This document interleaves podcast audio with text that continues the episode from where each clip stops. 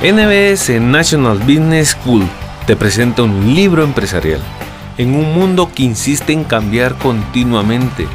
Las nuevas ideas sobre cómo manejar empresas brotan a diario y esa es la razón por la que en NBS nos preocupamos porque todos sus integrantes sean mejores personas.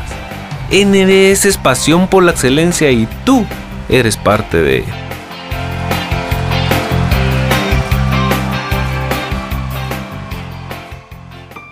Los directivos son inventores e investigadores incansables, intentan nuevos enfoques, lanzan ideas para sondearlas, experimentan y prueban.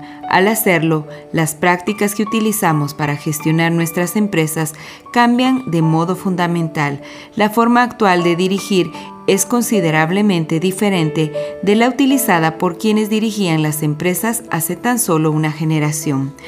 Las grandes revoluciones del management es un libro acerca de las innovaciones en gestión, de las que presenta una selección muy estimulante de entre las más importantes realizadas en los últimos 150 años, examinando su impacto en la gestión actual, pero también examina cómo se produjo el proceso de innovación en sí, el papel de los innovadores clave de la gestión y la manera en que consiguieron superar una desconcertante colección de obstáculos, la historia nos ofrece una mejor perspectiva del presente, según las conocidas palabras de George Santayana. Los que no pueden recordar el pasado están condenados a repetirlo. Así pues, si comprendemos las lecciones de las generaciones previas en las empresas, estaremos mejor equipados para tomar decisiones informadas en las organizaciones para las que trabajamos las grandes revoluciones del management, las principales innovaciones históricas en la gestión de procesos, las finanzas y los recursos humanos. Michael Moll y Julian Birkinshaw. Introducción. En este resumen nos centraremos en tres áreas principales de la gestión empresarial, los procesos, el dinero y las personas. Comenzamos la historia. Proceso. ¿Cómo pueden las empresas conseguir el máximo rendimiento de sus procesos de trabajo en términos de productos deseables por parte de los clientes con el mínimo esfuerzo? ¿Cuáles son los procesos que deben emprenderse para servir a los clientes y cómo deberían diseñarse? El objetivo de las innovaciones en gestión relativas a los procesos de trabajo es conseguir que las compañías sean más eficaces y estén mejor controladas. El lugar de trabajo está repleto de procesos que convierten lo que entra en productos comerciables. La capacidad de una compañía para conseguir que sus procesos sean eficaces y efectivos juega un papel muy importante a la hora de determinar su competitividad en el mercado y más de una ha construido su reputación a partir de la excelencia en los procesos. La historia de las innovaciones en los procesos comienza en la gestión científica y con el hombre que algunos consideran padre de todo lo malo que hay en la gestión, Frederick Winston Taylor. Taylor trabajaba en la acera estadounidense Midvale a finales del siglo XIX y más tarde en Bethlehem Steel, impulsado por una intensa ética del trabajo y por la creencia de que desperdiciar esfuerzos era algo injustificado, cronometró las actividades de sus trabajadores para descubrir cómo podrían realizarse mejor e introdujo los planes de pago según el rendimiento. La base de la gestión científica era una propuesta muy sencilla. Vamos a medir la mejor manera de realizar un proceso concreto. Taylor pensaba que la mayoría de los trabajadores ganduleaba, bajando deliberadamente su ritmo de producción, y lo rediseñaremos en función de los cálculos. Aunque el predominio dado por Taylor a la eficacia llevó a muchos a pensar que desatendía las cuestiones de la motivación humana, algunos piensan que en la gestión científica subyace el trato a las personas como si fueran robots. Tuvo una gran recuperación y sus ideas continúan influyendo en la forma en que las empresas gestionan el lugar de trabajo. Otra innovación muy acelerada de la época anterior a la guerra fue la introducción de la cadena de montaje móvil por Henry Ford en 1910, aprovechando lo que había visto en otras industrias, básicamente en las cadenas de despiece de los mataderos locales. Ford utilizó la tecnología de la cinta transportadora para llevar el trabajo hasta los hombres, en lugar de ser los hombres los que tenían que ir hasta el trabajo, y reestructuró la tarea de los empleados individuales a partir de tareas independientes entre sí, lo cual permitió mejorar sustancialmente el rendimiento de cada empleado. En sus propias palabras, el hombre que pone un tornillo no pone la tuerca. El hombre que pone la tuerca no la aprieta. En la fábrica todo se mueve. Puede moverse colgado de un gancho en cintas elevadas, puede desplazarse sobre una plataforma móvil o puede aprovechar la fuerza de la gravedad, pero la idea es que no puede tomarse ni transportarse nada. Ningún trabajador realiza ninguna tarea relacionada con mover nada. La gestión científica y la cadena de montaje móvil cautivaron a todos y marcaron la pauta para la excelencia en producción durante décadas. No fue hasta después de la Segunda Guerra Mundial que apareció la siguiente gran innovación en la gestión de procesos. Enfrentadas a un enorme esfuerzo de reconstrucción después de la guerra, Toyota y las compañías japonesas se dejaron fascinar por el potencial de las mejoras que iban a permitirles eliminar costes de un proceso de producción. Este modelo se conoció luego como producción ajustada y se basaba en reducir al máximo el desperdicio de material y esfuerzos. La producción ajustada era en realidad el concepto paraguas, las verdaderas innovaciones en gestión muchas de las cuales fueron empleadas por primera vez por Toyota. Eran técnicas específicas como Just in Time, GIT, Kanban y el costo objetivo. Just in Time era el principio de que el inventario representaba un derroche y las entregas de suministro deberían producirse solo cuando son necesarias.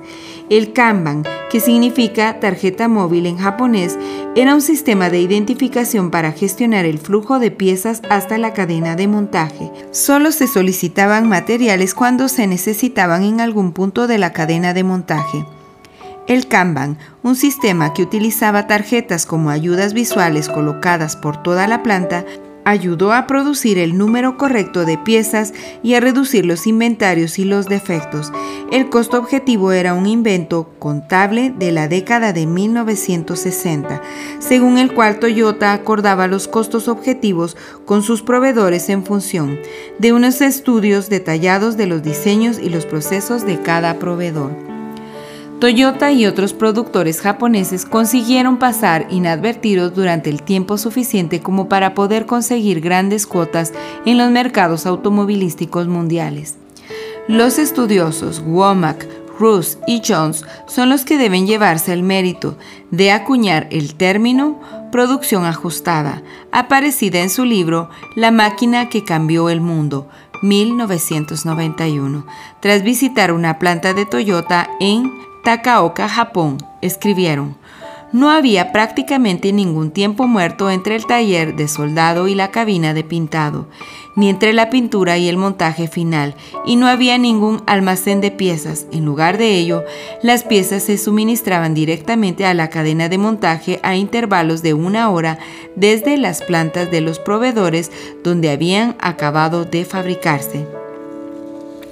Los principios y prácticas de la producción ajustada se utilizan actualmente en una amplia variedad de sectores de producción y de países, desde la producción de bicicletas en China hasta la construcción de maquinaria para la extracción de aceite de oliva en Italia o la modernización de la red del metro de Londres.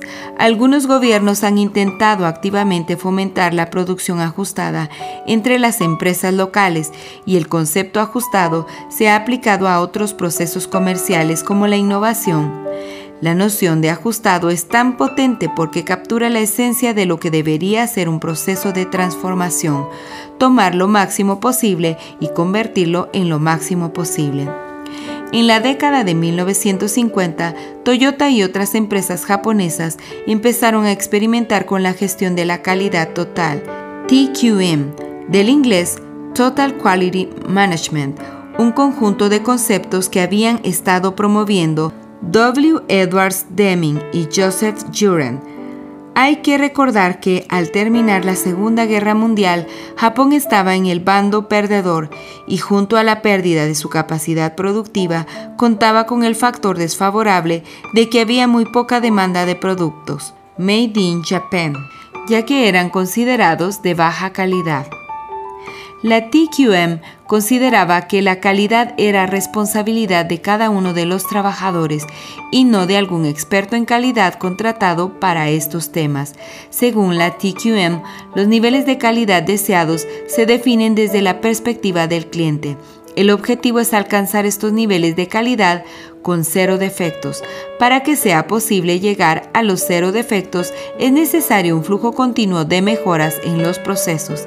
La estadística ofrece un medio para analizar los defectos y sus causas y de ahí conseguir las mejoras de calidad prefijadas. Así pues, en lugar de poner el acento en la inspección de trabajo, una vez realizada la atención, debe desplazarse hacia la prevención de los defectos por parte de empleados y directivos, independientemente de si trabajan en producción o en alguna función de apoyo o incluso en alguna empresa proveedora.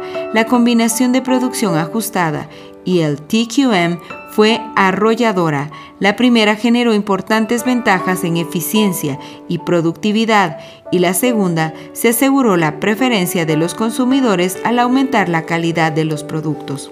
Aunque los principios de la producción ajustada y de la gestión de calidad total continúan siendo muy importantes para la mayoría de las operaciones de producción actuales, durante los últimos 30 años han aparecido otras muchas innovaciones en los procesos, algunas muy exitosas y otras no tanto. Una de las innovaciones de menor éxito fue la de los experimentos realizados por Volvo en la década de 1970 con la fabricación celular, gracias a los cuales la compañía llegó a ser muy conocida, debido a unos altos índices de absentismo y a las presiones del gobierno sueco para que pusiera en marcha iniciativas de calidad de la vida laboral. Volvo se volvió de la cadena del montaje tradicional y en su lugar creó unas pequeñas células de trabajadores con múltiples habilidades para que montaran el automóvil por completo. La fabricación celular supuso algunas mejoras genuinas en la satisfacción de los trabajadores y en la calidad, pero a la larga estas mejoras no fueron suficientes para compensar las pérdidas de eficacia absoluta, y Volvo terminó abandonando dichos experimentos. Dos adaptaciones importantes de la producción en serie tradicional, ambas surgidas durante la década de 1980, fueron la personalización en serie y la modularización. En ambos casos, el punto de partida era la necesidad de hacer frente a la cada vez mayor diversidad en la demanda de los clientes y al mismo tiempo no sacrificar las ventajas de producción en serie en lo relativo a la eficacia. La personalización en serie buscaba aprovechar los cada vez más sofisticados procesos de automatización informatizados para configurar un producto según las especificaciones exactas de cada cliente y al mismo tiempo seguirlo fabricando en una cadena de producción. El concepto de la modularización era más adecuada para el ámbito cada vez más destacado del desarrollo del software. Lo que pretendía era dividir el desarrollo de un sistema en una serie de módulos separados pero interconectados, de manera que cada módulo pudiera modificarse según las necesidades de los clientes sin tener que realizar ningún cambio general en el resto de los módulos. Actualmente la personalización en serie se utiliza en muchas empresas, tanto en la producción como en los servicios. Las compañías de servicios de gran éxito como Starbucks y Subway dirigen sus operaciones en función del modelo de personalización en serie, cuidando a los clientes según sus deseos. La personalización en serie funciona especialmente bien en productos de alta gama, ya que dentro de este segmento las necesidades de los clientes suelen ser más variadas y estos están más dispuestos a pagar un precio más elevado.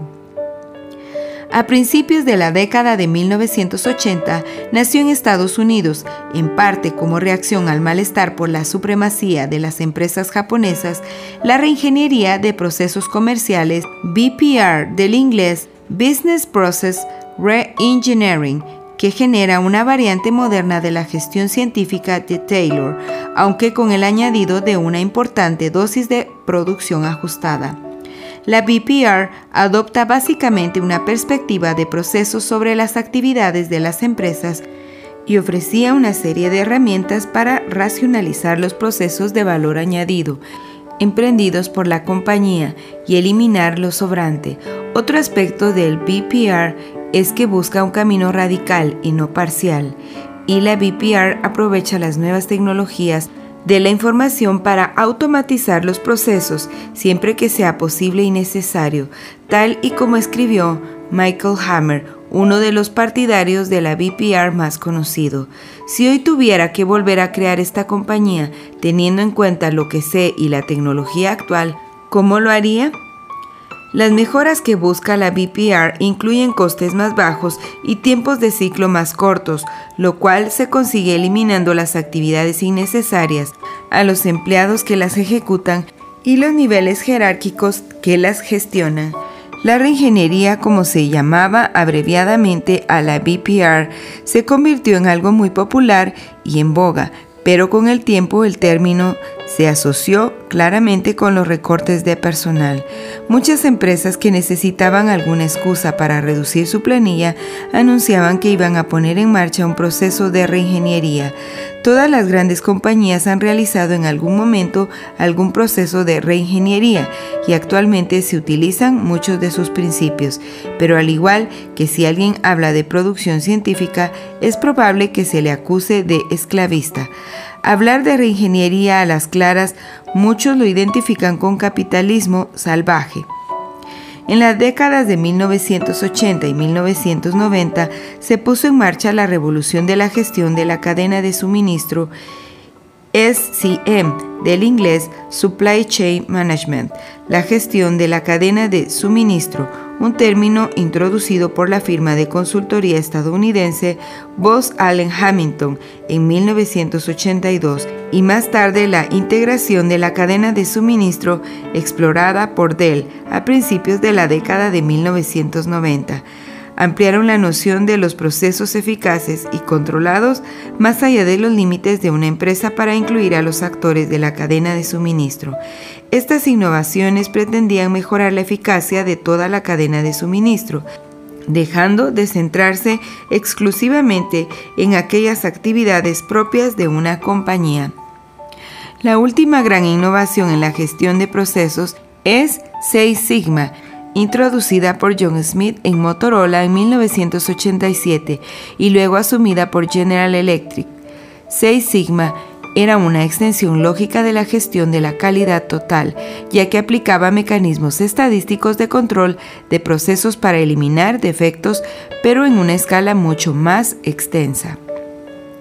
TQM se fijaba como meta los cero defectos, pero veía como aceptable que en una fábrica se produjera un defecto por cada mil productos elaborados. Por el contrario, en Six Sigma el objetivo de los cero defectos se mantenía, pero todos los procesos productivos tenían que ajustarse para que nunca se produjeran más de 3,4 defectos por cada millón de productos fabricados. Con el tiempo, Six Sigma se convirtió en una de las grandes innovaciones en gestión, tanto en fábricas como en empresas de servicios de los 90 gracias en parte a la eficaz manera de empaquetar las herramientas y los métodos para su uso por parte de otras empresas. Como hemos visto, considerada en su conjunto, la gestión de procesos ha evolucionado de modo básicamente lineal y directa. Las innovaciones parten normalmente de innovaciones previas y las mejoras en eficacia y calidad a lo largo del último siglo son innegables. NBS es pasión por la excelencia y tú eres parte de ella. Dinero. ¿Cómo pueden asignarse los recursos financieros a las nuevas oportunidades de la manera más eficaz posible? ¿Cómo puede medirse y evaluarse el rendimiento de las actividades existentes? El objetivo de las innovaciones en el campo del dinero es alcanzar los objetivos financieros de la empresa y sus accionistas. El punto de partida habitual en la historia de las innovaciones en finanzas es el invento de la contabilidad por partida doble por parte de Luca Paciolo en 1494 en Venecia, que permitió que las empresas de su tiempo pudieran realizar un seguimiento de sus activos y pasivos en lugar de trabajar solo en función del dinero entrante y saliente. La siguiente ola de innovaciones en contabilidad se remonta al siglo XIX, con la introducción de los análisis coste-beneficio, como medio para evaluar los costes y los beneficios antes de decidir poner en marcha un proyecto en particular y después con la contabilidad de costes para que las empresas pudieran disponer de información detallada sobre los inductores de costes de varias actividades. El invento de la contabilidad de costes permitió realizar un seguimiento, registrar y analizar los costes asociados a los productos o actividades de una empresa.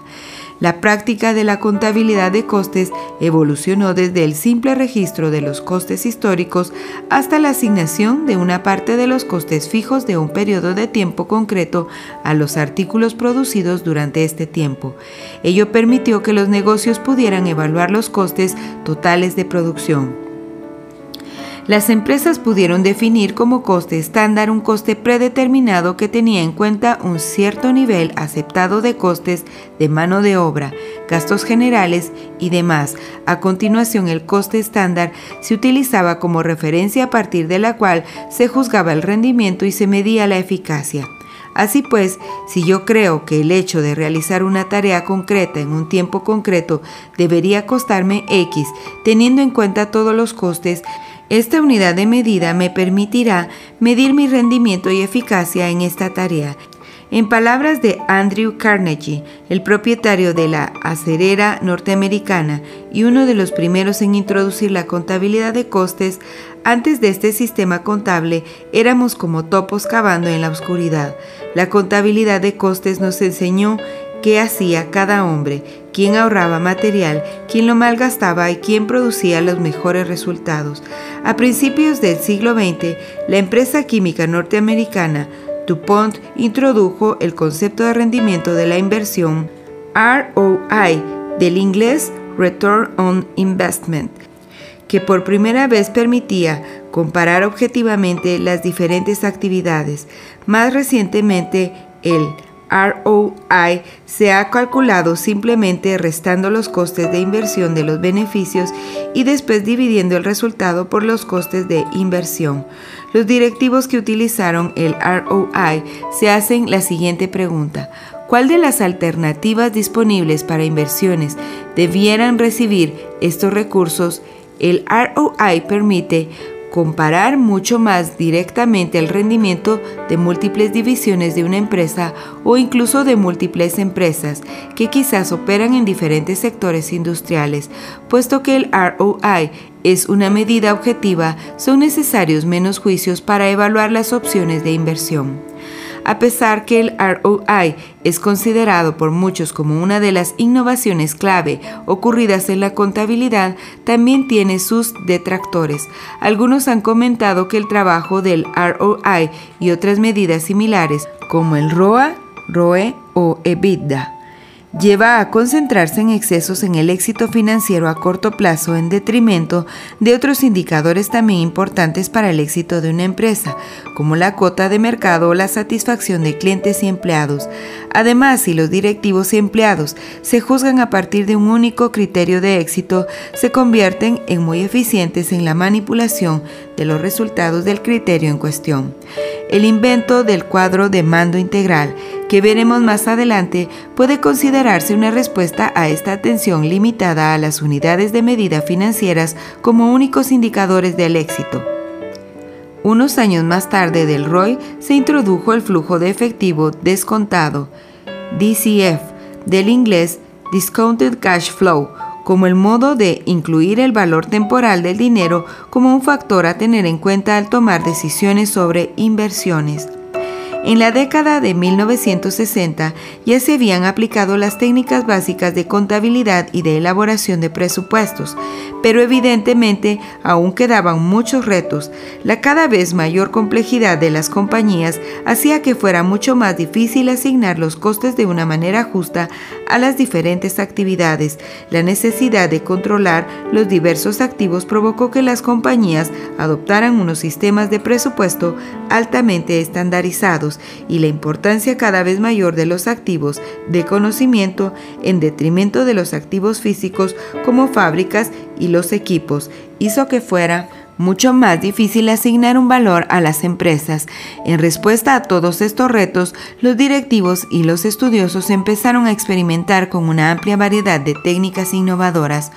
Una de las líneas de innovación pretendía controlar mejor los costes reales de las actividades de una empresa y su resultado fue la introducción en las fábricas de la empresa norteamericana de herramientas agrícolas John Deere de los costes basados en actividades ABC del inglés Activity Based Costing a principios de los años 80. Los sistemas de contabilidad tradicionales evaluaban en primer lugar los costes directos, como las materias primas o los servicios comprados externamente, y después añadían un cierto porcentaje de costes indirectos en función de los gastos generales que se producían en los diversos departamentos y demás divisiones de la organización. No obstante, a menudo surgían distorsiones debido a que se asumía que los recursos se consumían en relación directa con el número de artículos producidos. Cuando estos cálculos de costes distorsionados se utilizaban para determinar los precios de los productos, los problemas potenciales se convertían en reales. Algunos productos se vendían a precios inferiores a la tasa de rentabilidad aceptable, mientras que los productos de precio excesivo se vendían poco, con lo cual el efecto neto sobre la rentabilidad era altamente negativo. Los costes basados en actividades se presentaron como una solución a este problema.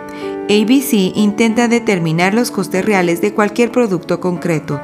Ello se consigue sacando los costes generales del libro mayor y asignándolos a actividades concretas. Cuando un producto genera la necesidad de una cierta actividad, se aplica lo que se conoce como inductor de costes y en función del nivel de esta demanda, al producto se le asignan unos costes. Con ello pueden fijarse con mayor precisión los precios de los productos y con frecuencia. Eso conduce a un replanteamiento de la cartera de productos una vez las compañías descubren cuáles de ellos generan beneficios y cuáles no.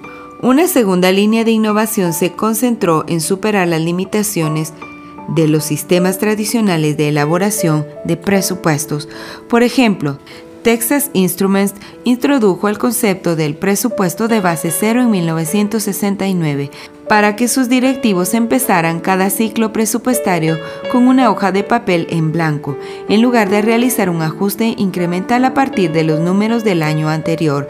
En 1983 aparece la gestión del libro abierto, idea que puede atribuirse a Springfield Remanufacturing, que implicaba comunicar la información financiera a todos los empleados para que así comprendiesen los resultados financieros de la compañía y en consecuencia se comprometieran más con su mejora. Otra línea de innovación en contabilidad fue la introducción de sistemas para supervisar y asignar un valor a los activos intangibles de las empresas. El planteamiento más conocido en esta línea es el cuadro de mando integral, que fue utilizado por primera vez por Analog Devices a final de la década de 1980 y que posteriormente se divulgaría en el mundo entero a través de los libros de Robert Kaplan y David Norton. Todos los directivos conocen el mantra de lo que se puede medir, se puede cambiar y desde hace 100 años esta obviedad se ha reflejado en el desarrollo de una compleja serie de proporciones, unidades de medida, herramientas analíticas y paquetes de software, la mayoría concentrados en medir el rendimiento financiero. La medición de otros elementos más abstractos del rendimiento corporativo, como la fidelidad de los clientes o la satisfacción de los empleados, a menudo no se ha tomado en cuenta. El cuadro de mando integral se presentó como un sistema de gestión estratégica y de medición que vinculaba los objetivos estratégicos con indicadores integrales. Reconocía que las empresas tienen una cierta tendencia a fijarse en unas pocas mediciones, lo cual no les permite evaluar el rendimiento general del negocio. El cuadro de mando integral ayudó a que los directivos concentraran su atención en una serie de indicadores claves del rendimiento, para así disponer de una visión de conjunto más equilibrada. La innovación en contabilidad continúa cobrando forma, impulsada por la evidencia de que los aspectos cada vez más importantes de un negocio, las oportunidades emergentes, el riesgo, los activos intangibles, son los más difíciles de medir con precisión. Tal y como observó Gary Hamel, las compañías deberían medir su éxito no en función de si aún siguen trabajando y ganando dinero, sino en función de las muchas oportunidades que han dejado escapar. NBS es pasión por la excelencia y tú eres parte de ella. Personas. En la evolución de la gestión de las personas, el progreso no ha seguido ningún camino predecible y por cada dos pasos adelante, dos en algún momento se han dado después un paso y medio hacia atrás. Así que la historia de la gestión de las personas es una obra que podemos decir que se ha escrito en tres actos. Acto 1. Los primeros registros detallados sobre el modo en que los empresarios empezaron a tomarse en serio el bienestar y la motivación de sus empleados se remontan a la década de 1800, cuando varias conocidas compañías de diferentes países realizaron grandes progresos en lo que después fue conocido como bienestar corporativo. A principios del siglo XIX, la revolución industrial había provocado la aparición de las verdaderas compañías manufactureras y junto a ellas la aparición de la clase obrera. Tradicionalmente se consideraba que lo único que ofrecía la empresa a los empleados era un salario, pero los trabajadores reclamaban algo más que dinero. En consecuencia, durante todo el siglo fueron surgiendo problemas sociales y algunas empresas, entre las que destacó en primer lugar la acerera alemana Krupp, asentada en Essen, Alemania, accedieron a las nuevas peticiones. Esta época vio el nacimiento de innovaciones como las pensiones, los programas de atención sanitaria o la vivienda proporcionada por la empresa, entre otras ventajas. Esta serie de innovaciones estaban destinadas a una mayor atención a los trabajadores y en aras a que fuesen más productivos y felices en su trabajo. Y también para mejorar los estándares morales de la compañía. Evidentemente, podríamos discutir qué es lo que motivó a Alfred Krupp al resto de empresarios a invertir en el bienestar corporativo. Independientemente del motivo, el movimiento de bienestar corporativo favoreció la introducción de muchas ventajas a las que las generaciones previas de trabajadores no habían tenido acceso.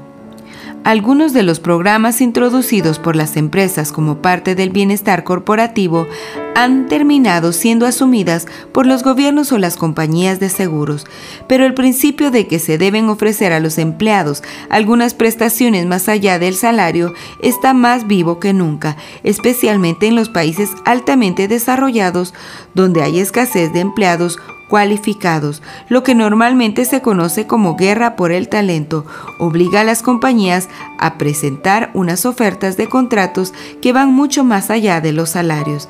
En los últimos años del siglo XIX se colocaron muchas de las piedras angulares de la empresa moderna. Una de estas innovaciones, introducida por las compañías ferroviarias norteamericanas, fue la aparición de los directivos profesionales, diferentes de los directivos propietarios. A partir de entonces, ser directivo se convirtió en una profesión como ser médico o abogado. Unos 30 años después de la aparición de los directivos profesionales, la necesidad de delegar responsabilidades en un cuerpo de directivos era mayor que nunca y la conveniencia de disponer de personas cualificadas era apremiante. En esta tesitura se encontraba Joseph Wharton, director de Bethlehem Iron Company. A Wharton le resultaba difícil encontrar líderes empresariales para su empresa. En aquella época había lo que se conocía como escuelas empresariales, pero según Wharton, estas escuelas producían oficinistas y no líderes empresariales cultos. Así en 1881 decidió donar 100 mil dólares a la Universidad de Pensilvania para la creación de una facultad que formase a hombres de negocios y líderes para que las grandes empresas y los gobiernos pudieran disponer de una reserva de empleados potenciales entre los que elegir. La Wharton School de la Universidad de Pensilvania se convirtió en la primera escuela de negocios del mundo. Su modelo de formación se fue abriendo camino tras superar las dificultades iniciales y otras universidades siguieron su estela, como la de Chicago en 1998 la de California en Berkeley en 1998 y la Harvard University en 1908. En otros países se necesitarían aún muchas más décadas. En el Reino Unido, por ejemplo, las escuelas de negocios no empezaron a aparecer hasta la década de 1960. Llegamos al final del primer acto. El acento en el bienestar de los empleados cayó en picado durante los primeros años del siglo XX, a medida que la gestión científica fue ganando importancia. Como ya vimos anteriormente, la gestión científica se convirtió en la manera predominante de mejorar la productividad y el rendimiento tanto en Estados Unidos como en muchos países de Europa, y durante este periodo no se produjo ninguna innovación en el campo de la gestión de las personas. De repente los procesos pasaron a ser más importantes. El acto segundo es habitualmente conocido como el movimiento de las relaciones humanas. Comenzó a tomar forma a finales de la década de 1920 y continuó siendo la tendencia de pensamiento dominante sobre la gestión de personas hasta la década del 1960, aunque con muchas curvas a lo largo del camino, la era de las relaciones humanas empezó con los famosos estudios Hawthorne de motivación de los empleados en plantas de Illinois de Western Electric, donde se estudió detalladamente la productividad de un pequeño grupo de empleados mientras se iba realizando ajustes en el entorno de trabajo. Pero aunque en la década de 1930 aparecieron multitud de nuevas teorías sobre la motivación, la implicación de los empleados y demás temas relacionados, existen muy pocas pruebas de que se aplicaran genuinamente nuevas formas de trabajar una excepción es el salario ligado al rendimiento o los experimentos de participación en los beneficios realizados en Estados Unidos, el más famoso de los cuales es el Plan Scallon.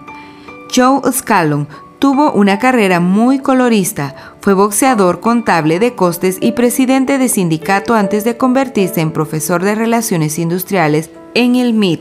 Scallon era presidente del sindicato local de trabajadores siderúrgicos, cuando una fábrica local de Ohio fue amenazada de cierre. Reunió a los trabajadores y a los directivos para que idearan un plan de productividad conjunto. El sindicato y la dirección acordaron un nivel de productividad, así los trabajadores conseguirían trabajar más productivamente a un coste más bajo por unidad. Recibían una prima en función de los ahorros. Un aspecto clave de este plan es que no era competitivo y que en lugar de dar prioridad al individuo por encima encima del equipo recompensaba los esfuerzos de la empresa en su conjunto. El plan funcionó y aún mejor, consiguió que la fábrica fuera rentable. El plan Scanlon se aplicó en otras muchas empresas, aunque presentaba el problema de que no diferenciaba entre los que trabajaban mucho y los que se lo tomaban con calma. De todas formas, el efecto general de las innovaciones de Scanlon es muy amplio. Por ejemplo, en el otro extremo de la escala corporativa en el que empezó Scanlon, los altos ejecutivos se embarcaron en la segunda mitad del siglo XX en sus propios planes de incentivos, lo que desembocó en un notable uso de las opciones sobre acciones como parte de los incentivos económicos locales.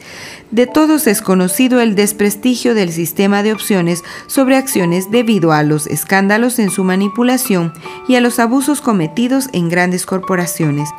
Estas cuestiones ilustran una verdad fundamental de los salarios relacionados con el rendimiento.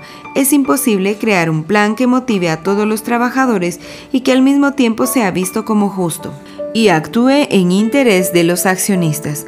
Las compañías continúan experimentando con modelos diversos para solucionar los puntos débiles de su modelo actual y cada vez vemos más de ellas, como The Body Stop, Patagonia y World Foods Market, que intentan apelar a los empleados mediante motivaciones no financieras, como por ejemplo una mayor sensación de tener un rumbo en la vida.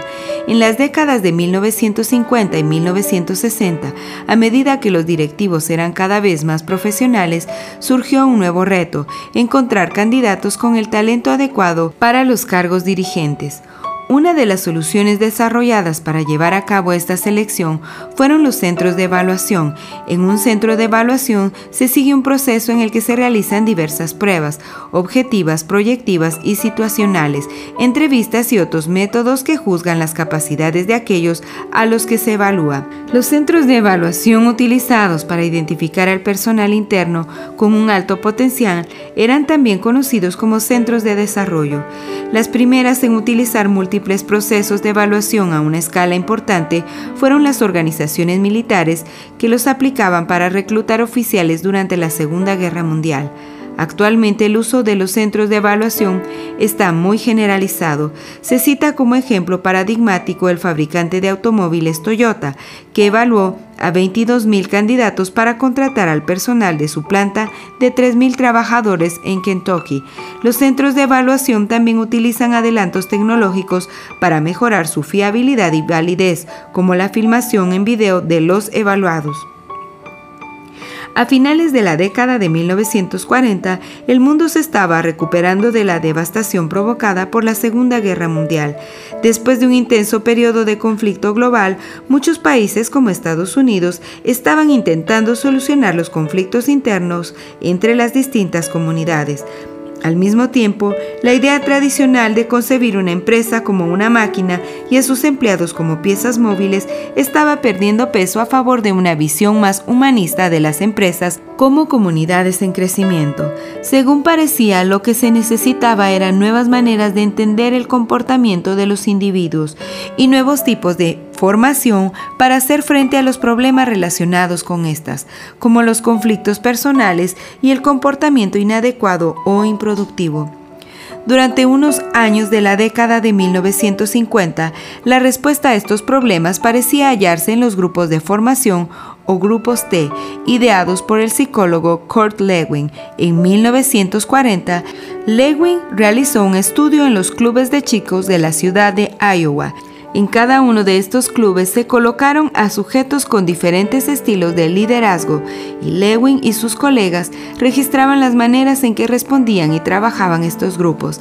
El estudio permitió descubrir que los grupos más democráticos eran los que trabajaban con mayor eficacia. No parece una conclusión muy sorprendente, pero en una época Aún dominada por la gestión científica, la dictadura corporativa era algo de lo más habitual. En 1946, varias instituciones de integración racial pidieron ayuda a Lewin en la formación de líderes comunitarios con el objetivo de favorecer las mejoras de las relaciones dentro de sus comunidades locales. En New Britain, Connecticut, la formación implicó a tres grupos de aprendizaje continuos. Cada grupo tenía un líder, un observador y varios participantes. Los observadores registraban los resultados y después los discutían. En un momento concreto, varios participantes solicitaron asistir a una sesión de los observadores y Lewin accedió.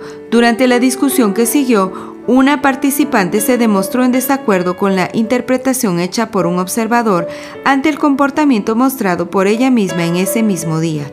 A ello le siguió una discusión sobre los comportamientos y sus interpretaciones, y después del éxito de esta discusión, otras sesiones similares a esta se convirtieron en uno de los componentes principales de la conferencia. Lewin había descubierto un nuevo método de aprendizaje a través de la experiencia en la discusión grupal y no a través de las conferencias. Lewin creía que reunir a grupos de personas era una manera muy potente de poner al descubierto áreas de conflicto la teoría subyacente a los grupos T era que los patrones de comportamiento tenían que descongelarse antes de poderse cambiar. Los grupos T eran un medio para conseguirlo. La influencia de estos estudios ha sido enorme sobre toda una generación de profesores de escuelas de negocios. De hecho, muchos de los planteamientos actuales sobre la autorreflexión y el trabajo en grupos son atribuibles a las ideas originales de Kurt Lewin en la década de 1940. La década de 1960 fue de intensa agitación social en el mundo de los negocios. En Estados Unidos, las ideas de los principales pensadores del mundo empresarial, como Douglas McGregor o Warren Dennis, fomentaron la atención continua en el lado humano de la empresa, pero en muchas empresas existía una enorme brecha entre la retórica de la calidad de vida laboral y la realidad de sus prácticas de gestión. Aunque durante ese periodo se realizaron muchos experimentos, el nivel de satisfacción con los resultados obtenidos fue muy diverso.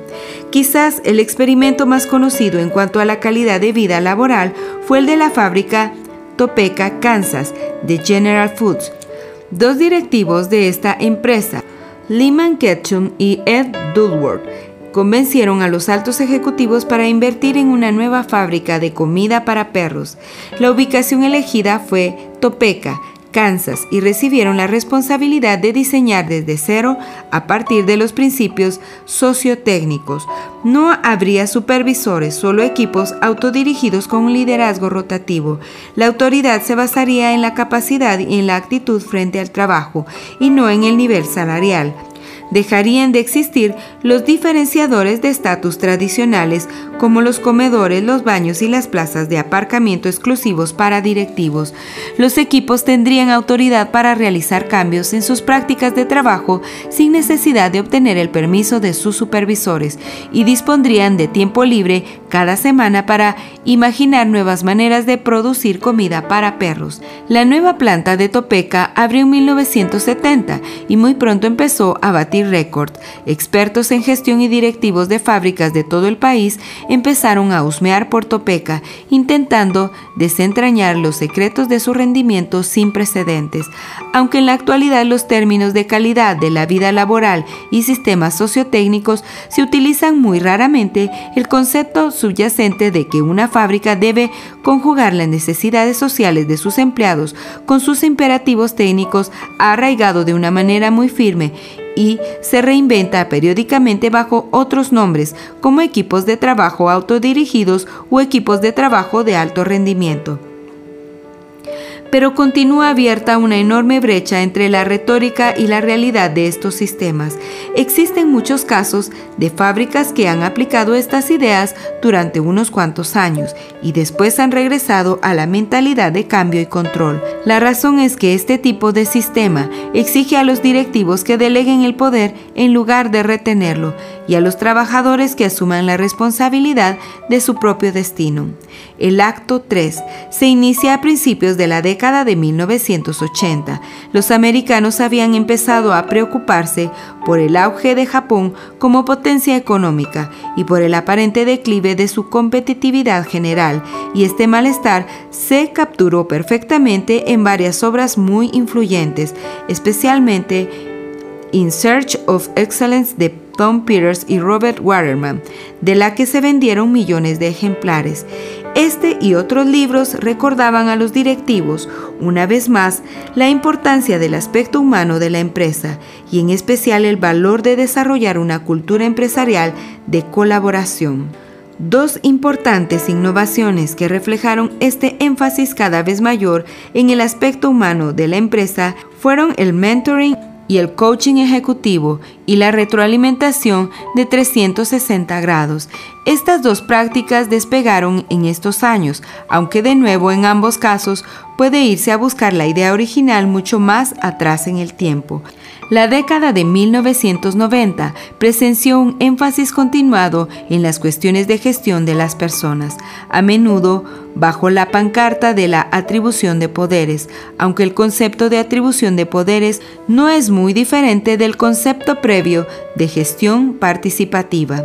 Aunque fue un periodo no exento de actividad innovadora, la mayoría de las prácticas novedosas, como los experimentos de la brasileña SEMCO de aplicar la democracia en el lugar de trabajo y la gestión del libro abierto, tiene sus orígenes en los esfuerzos pioneros de otras compañías en épocas pasadas.